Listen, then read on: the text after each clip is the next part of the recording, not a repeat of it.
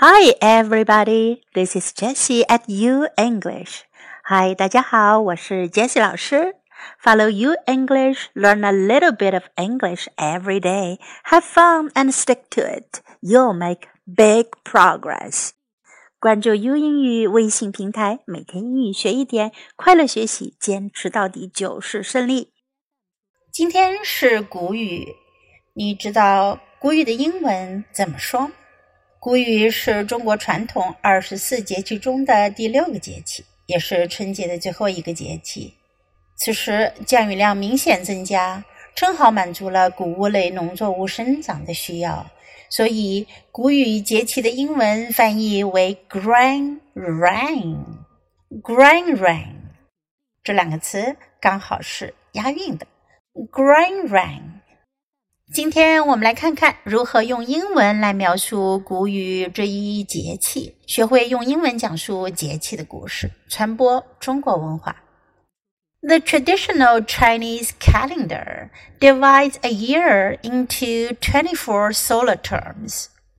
Gu Yu, or more commonly pronounced as Gu Yu, Grain Rain) in English, is the sixth solar term.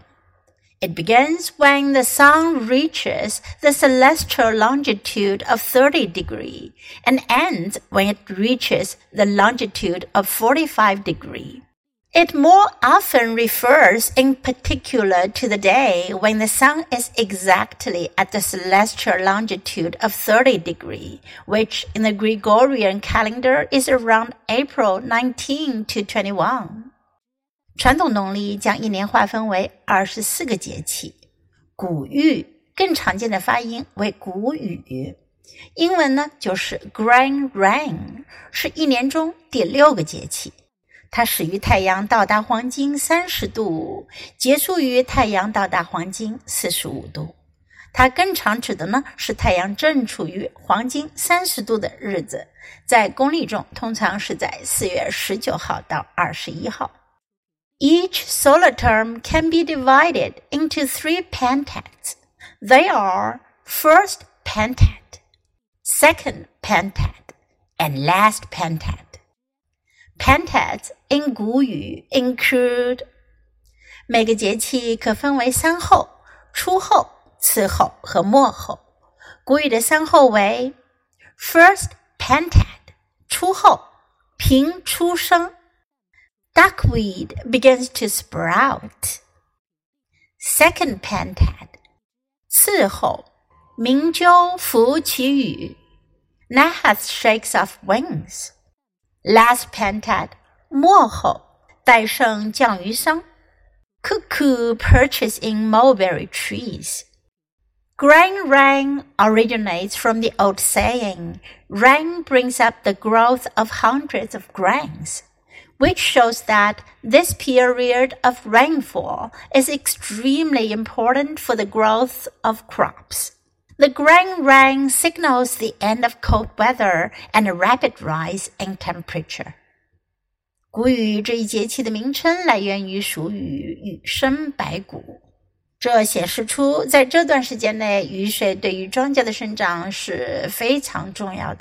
谷雨象征着寒冷天气的终结和温度的大幅度上升。最后，我们一起来学习一下二十四节气的英文名称：Start of Spring，立春；Start of Spring，Rain Water，雨水；Rain Water，Awakening of Insects，惊蛰。awakening of insect.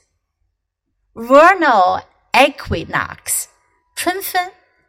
Vernal equinox. Clear and bright, 清明. Clear and bright. Grain Rain. 谷雨. Grain rain. Start of summer, 立夏. Start of summer.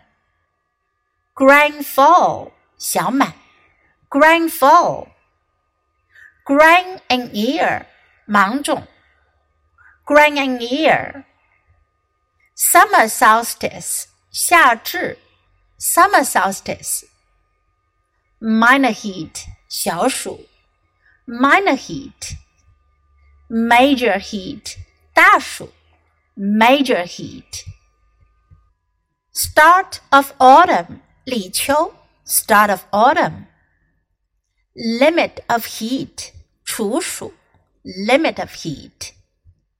White dew 白露，white dew autumnal equinox 秋分 autumnal equinox cold dew 寒露 cold dew frost descent 霜降 frost descent. Start of winter, 立冬. Start of winter. minor snow, 小雪.